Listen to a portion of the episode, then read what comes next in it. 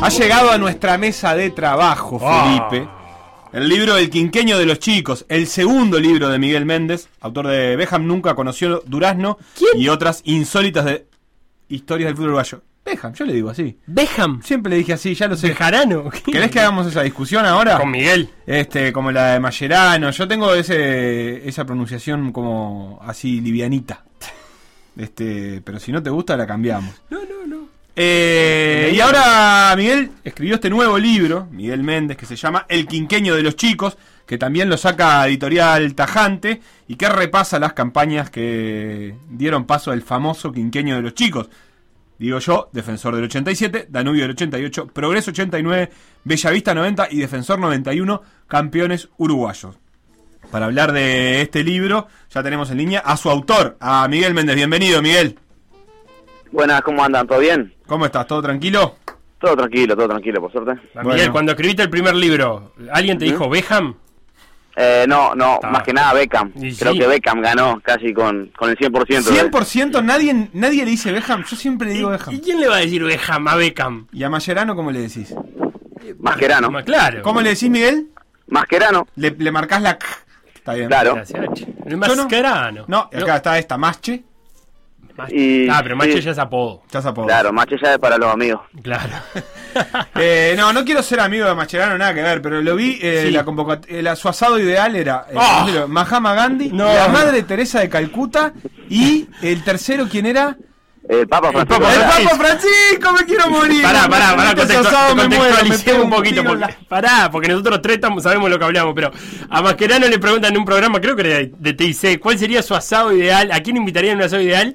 Y contestó la Madre Teresa de Calcuta, el Papa Francisco y Mahatma Gandhi, que dudo que los tres, de los tres no sé si el Papa come carne, debe ser el único. Los otros estoy seguro que ni deben comer carne.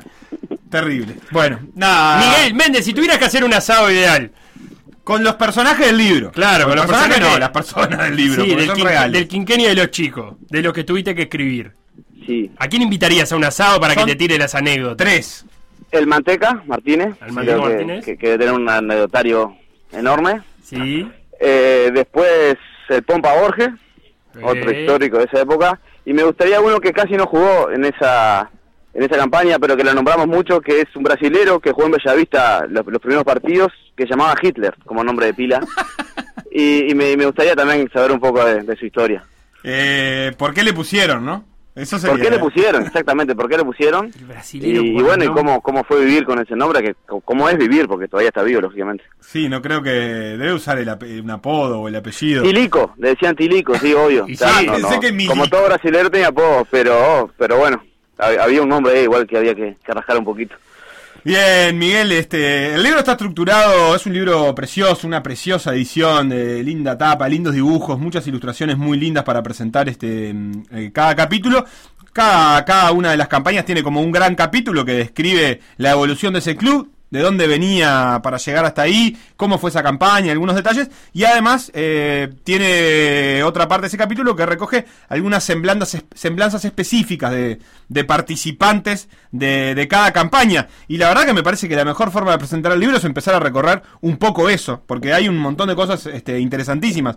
Y empiezo por la primera, que es la de Defensor del 87, y por ejemplo, eh, un apodo que no le conocía al Manteca Martínez, que vos eh, recoges en el libro. ¿Cómo es eso? Sí, bueno, yo en realidad eh, me pasó que yo aprendí mucho mientras investigaba para este libro. Yo pensé que, que sabía bastante sobre esas, esos años y, y no sabía casi nada y una de esas cosas era el apodo que tenía el Manteca en sus inicios en defensor que le decían Pásula, por lo flaquito, lo livianito, lo, lo ágil. E incluso con, los con los compañeros que yo hablé de esa época, cuando me mencionaban a Manteca era, era el Pásula para todos. Eh, eh, Este, eh, estamos hablando de un, de un Manteca Martínez de 17, 18 años recién, estaba arrancando Debutando. su carrera, ¿no? Claro, había debutado el año anterior, en el 86, y igual jugó en defensor, jugó casi tres años. No fue que salió campeón y, y ya se fue. Fue campeón, jugó una Libertadores, incluso el Mundial del 90 que lo jugó, todavía estaba en defensor. Claro, este mm, y el Manteca cuenta también que eran durísimos los entrenamientos de ese, de ese defensor, que básicamente lo mataban a patadas. Sí, claro, era, eran entrenamientos muy parecidos a lo que a lo que después le iba a tocar bien en el partido, ¿no? Y, y los compañeros mismos le decían después que él se enojaba porque le pegaban tanto, decían, mirá, en, los partidos te van a pegar igual o peor. Así que si no te vas curteando, curteando de ahora, se te va a complicar. Y el otro el otro nombre que, que, recoges y que le das mucha importancia en la campaña de Defensor del 87 es Gerardo Miranda. ¿Qué nos puedes contar? Vos sabés que yo no lo, no lo tengo tan presente, no soy un gran seguidor de, de, Defensor ni, de, ni, he leído mucho. Es un jugador de, mucha relevancia para la época. Claro, aparte Miranda, eh, ese defensor no era como los, defensores que después capaz conocimos nosotros, los que crecimos más en los 90 con muchos jugadores de la casa. En realidad, el del 87 tenía muy poquitos jugadores de la casa y Miranda era uno, que había debutado muy al principio en los 80, 81, 82, y era como el jugador icónico de ese, de ese defensor que aparte fue el goleador de la campaña del 87. Más allá de todo el recorrido que tuvo antes, fue una de las figuras y el goleador siendo aparte volante, el jugaba de volante, no era, no era uno de los tres delanteros. Claro, y ya venía de ser goleador además, ¿no? Ya venía de ser goleador y, hasta el día de hoy es el único caso de un jugador que fue goleador con, en un equipo chico dos años consecutivos. Nunca pasó esto en la historia fútbol uruguayo. Se había pasado con Morena, con Atilio, pero, pero en Peñarol y Nacional. Nunca en un equipo chico y Miranda, sin ser delantero, lo consiguió. Claro, bueno, fue, fue una de las cosas, de las tantas cosas que, que merece el destaque, porque como decía vos, viste que después de cada capítulo hay una semblanza de un par de jugadores de cada campaña, y, bueno, obviamente es una selección muy muy subjetiva, ¿no? Sin, o sea, que esté uno y no esté otro no, no, es por un tema de importancia, sino por un tema de de, de, tratar de destacarlo por, por distintos motivos y creo que Miranda reunía todas esas condiciones de ser de la casa, ser una de las figuras y aparte de ser bastante olvidado después en el tiempo, me parece, ¿no? Creo que hoy, hoy si agarras a un a un futbolero no muy veterano y le nombras Miranda, yo no sé si lo conocen. No, la verdad es que yo, yo no lo recordaba. Este, después tuvo algún paso por España, si no, si no recuerdo mal, de, de, la lectura. Eh, pienso ahora que, por ejemplo, el, el, Colo Ramírez va en ese camino. Podría igualar este récord de Miranda si, si termina completando temporada con Liverpool y bueno, y termina siendo goleador y etcétera. Este, para, para ponerle eh, un contexto de lo difícil que es, ¿no? Eh, Miranda hizo 11 goles en el 86, compartido con Carrasco ese, ese puesto de goleador, y 13 en el 87. Claro. Y bueno, y aparte de hacer el, el, gol que le dio el título de defensor, ¿no? Que, que incluso los hinchas defensores lo bautizaron como el Mirandazo, que fue un golazo que hizo contra Nacional en el Francini, este, contra el arco que es que era Herrera y Reisig, me parece que es la avenida esa. Este, que está, bueno, por eso digo, todos los condimentos, ser de la casa, goleador y, e hizo el gol en el partido que, que Defensor salió campeón. De, te paso el Danubio del, del 88, de ese Danubio del 88 me, me acuerdo que me tocó hacer una, una nota cuando se cumplieron 30 años, eh, muchos sostienen que es el mejor cuadro que vieron jugar en su vida. Eh, muchos de los que yo entrevisté también para Danubio, como que se jactaban de eso, ¿no? Que, que habían había integrado uno de los mejores equipos en la historia del fútbol uruguayo. Y, si vos vas a, los números, está totalmente avalado, porque en esa época que, que ganar varía dos puntos, terminó casi 10 puntos arriba del segundo, que creo que fue Piñarol. Y salió campeón como tres o cuatro fechas antes, fue una locura. Le metió seis goles a, cinco goles a Piñarol, le metió cinco goles a Nacional, le metió seis goles a Wander.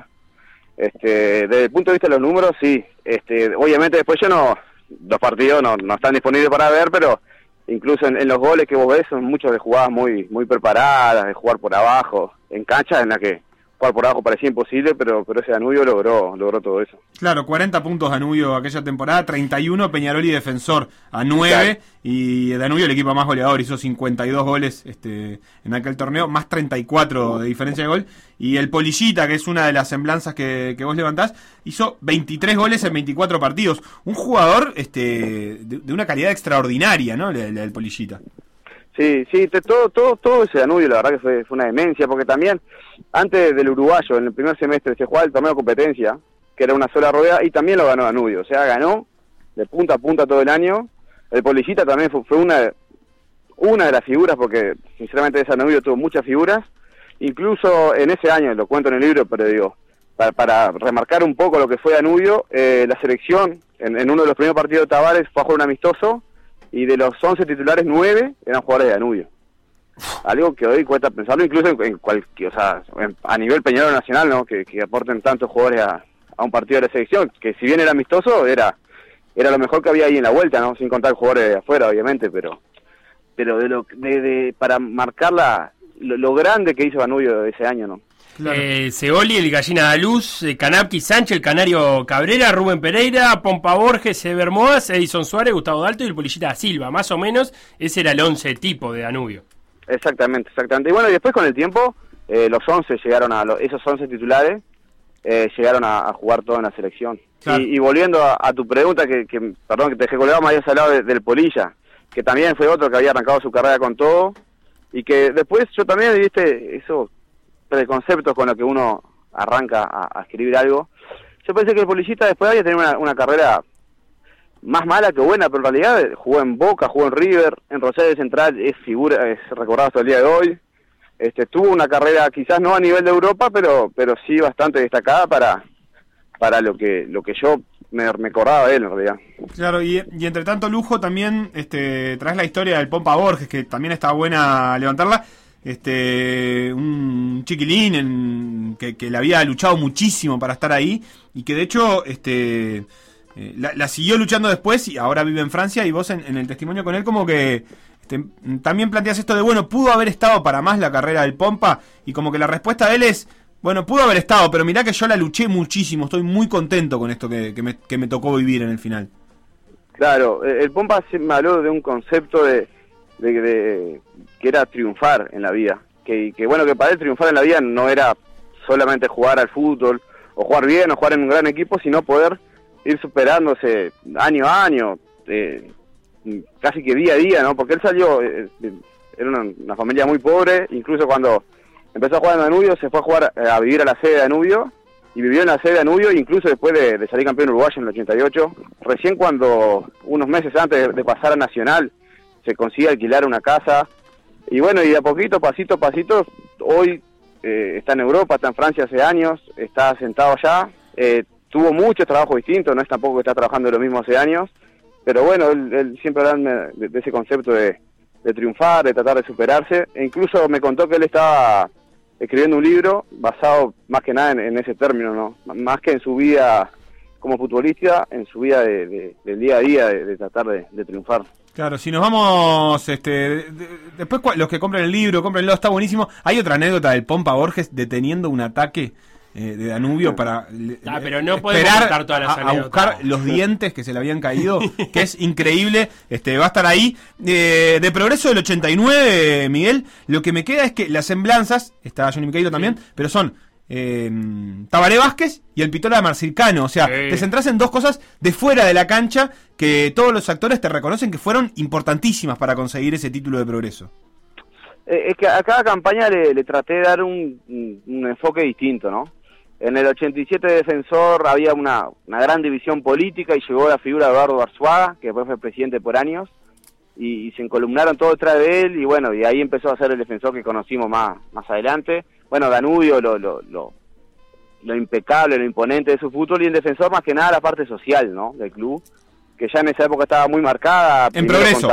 que en progreso, perdón. Sí. Primero con Tabre Vázquez, después con con el Pistola Marcicano, o también a los dos al mismo tiempo, ¿no? Entonces, como decís vos, tres de esas semblanzas, en realidad solo una es sobre un futbolista. Las otras dos son con dirigentes, porque el Pistola eh, era mucho más que dirigente, porque me interesaba remarcar todo, toda esa importancia que le daba a lo social progreso, que bueno, fue una de las patitas que terminaron en el campeonato del 89, pero sin duda, y si el que lea el libro lo va a corroborar, fue, fue fundamental, ¿no? O sea, Progreso no era solo un club de fútbol, era, era, y no era solo un club, era todo un barrio, eh, detrás de una causa que se coronó con ese campeonato, pero incluso sin el campeonato igual, o sea, todos los hechos sociales que habían logrado en esa época merecían ser remarcados. Claro, los que lean el libro van a encontrar, por ejemplo, el pistola durmiendo en una plaza de Buenos Aires usando de almohada eh, toda la guita en efectivo de, del pase de Leo Ramos, ¿no? Claro, claro, viste esas cosas que tenía Marcicano que no quería eh, molestar al jugador, que otro día tenía que entrenar, entonces no quiso quedarse dormir en el hotel y tampoco quería irse fuera de la vista de él para que no le pase nada, entonces no encontró mejor lugar que una plaza para dormir con, no sé, 200 mil dólares creo que era el pase de, de, Leo Ramos, pero es una de las tantas anécdotas que hay de, de de cómo quería y cuidaba él al, club, eh, a, Progreso y al barrio, a La Teja en general. Eh, nos vamos al, al Bellavista del 90 y, y eh, lo que más me quedo es la, la, semblanza de Julio Rivas y esto que él dice, a mí la verdad es que jugar La- es- pocas veces lo escuché. Jugar, eh, tanto me gustaba, pero no tanto. Para mí el jugar fue prepararme para dirigir. Y para dirigir en el marco de una guerra, básicamente, ¿no? Claro, claro. Julio eh, ya estaba en, el final de su carrera, ahí. Llega a Bellavista como, bueno, vuelo a Bellavista porque salió Bellavista, después tuvo, tuvo una carrera y volvió. Pero era más que nada un, un referente fuera de la cancha. No jugó mucho en ese campeonato. Y bueno, y también de su carrera, eh, como me dijiste vos bien ahí, eh, lo había... Fue una especie de, universidad para recibirse y ser técnico, que era lo que más, más le interesó, más le gustaba, y sus compañeros me destacan eso, de la, importancia que tenía él fuera de la cancha y el apoyo que le daba a, mismo al técnico que Ian y a todos sus compañeros. Ahí van a encontrar las anécdotas de Julio, cómo lo fue convenciendo a, a Cacique Medina, por ejemplo, a- y, diciendo todo lo que él convencía era, era a partir de- del concepto de guerra, de batalla, de enfrentamiento, y las similitudes que tiene eso fuera de la cancha, por ejemplo, con Bielsa o con Guardiola. Pero queda para, para que lo busquen en el libro porque está súper interesante. Y la última, la de Defensor, que me, me quedo con la historia de, de Silva Cantera, que tiene todos los tintes estos de, del- de un fútbol eh, más tradicional. Por ejemplo, vos contás por ahí que Silva Cantera, cuando eh, escuchó la- al, al defensor del campeón del 76 o del 87, ahora no me acuerdo, no sabía de qué color era la camiseta de defensor, porque lo escuchaba por la radio y se preguntaba, ¿de qué color será la camiseta de este club? Sí, tal cual, tal cual. Fue en el 76. 76. Él, él en el 87 ya estaba en defensor. Incluso en el 87 él, dentro de la cancha tuvo un papel más protagónico. En el 91 eh, Auchaín había subido al Pato Ferreri y, y- y Silva Cantera fue más, más suplente que titular. Pero también fue como Auchaín y Silva Cantera fueron íconos también que llegan a defensor medio por la puerta de atrás y hoy por hoy, bueno, Silva Cantera sigue trabajando y Auchaín fue técnico casi toda la década del 90, ¿viste? Esos, esas historias que, que me, me interesaron rescatar por eso, por lo por lo inesperado quizás, porque viste, Uchaín también llega en el último año de su carrera a retirarse en defensor y sale campeón como jugador, asuma los dos años como técnico y lo vuelve a sacar campeón como técnico. Sí, no, y no. bueno, que- quedó marcado en, en la historia de defensor eh, para siempre, obviamente. ¿no? Sí, y está la anécdota de cómo lo fueron a buscar a un mundial que creo que merece, un mundial senior que merece eh, un libro aparte porque hay unos nombres ahí espectaculares donde Uruguay juega con Argentina, todos jugadores senior, está está buenísimo y ya que y, y la renuncia del número de Silva Cantera también es espectacular porque Pero no cuentes todas, Sebastián, hay que leer algo. él en un momento dice, pero esto es- esto tendrías que hacer vos, Felipe. A ver. Él le dice, eh, no, pero lo sacan de la cancha y dice, pero quédate con tu número, viste que iban del 1 al 11. Sí. Y Silva Cantera dice, no, no, yo no soy más titular, yo me uso un número bajo ahora. Dice, dignidad, eso es lo que te falta a vos, Felipe, para dar un paso al costado. Todo para pegarme a mí, ¿qué cosa? Yo juego con la 12 aparte. Miguel. Y claro, la 1 nunca la viste. No, está loco. Miguel Méndez, autor del Quinquenio de los Chicos, editorial Tajante, está en todas las librerías. La verdad que lo recomendamos. Primero porque estamos hablando con Miguel y queda feo decir que no. Pero no, segundo porque el libro está muy bien y, y cuenta un montón de historias de esas que, que a los futboleros nos encanta escuchar. Un abrazo grande, Miguel. Muchas gracias por pasarte por acá. Bueno, muchísimas gracias por la difusión. Un abrazo para todos ahí.